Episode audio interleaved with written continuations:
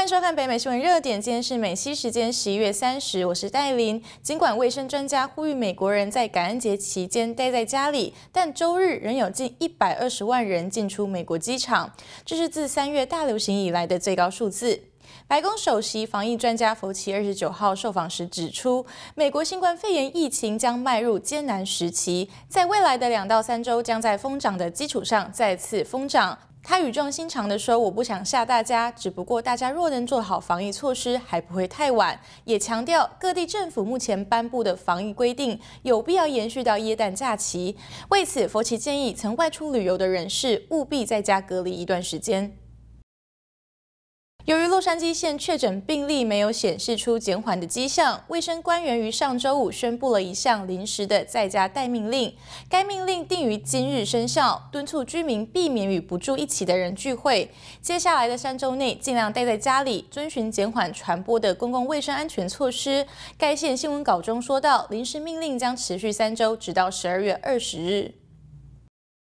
在疫情失业潮中，亚马逊竟然逆向操作，平均每天招聘一千四百人。今年总计已经多聘雇了超过四十万名员工，其中还不包括购物季招募的约十万名临时工。亚马逊新雇的员工主要是为了应付疫情期间大爆炸的网购仓储物流，且不只是在美国，只要有亚马逊仓储点的国家，都有人受惠于亚马逊的聘雇。但大量的仓储员工群聚，也引发了健康和染病的疑虑，以至于遭到强烈。批评，专家也忧心亚马逊的势力可能造成严重的垄断现象。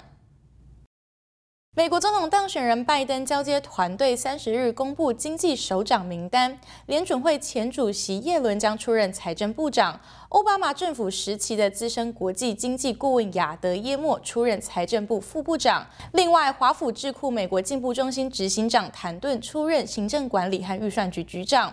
除了创下女性当政以及有色人种阻隔的多项先例，在拜登的布局中，谭顿专业包括规划政策、支持劳工家庭、促进更广泛的经济成长以及抑制经济不平等。亚德耶莫的专业为微型经济政策，以及从国安专业角度出发保护消费者。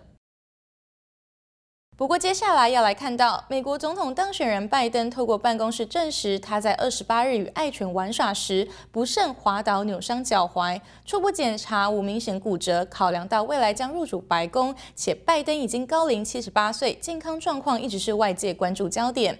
拜登今日将接受骨科医师进一步的检查，而这次闯祸的未来第一宠物是拜登在二零一八年领养的家犬 Major。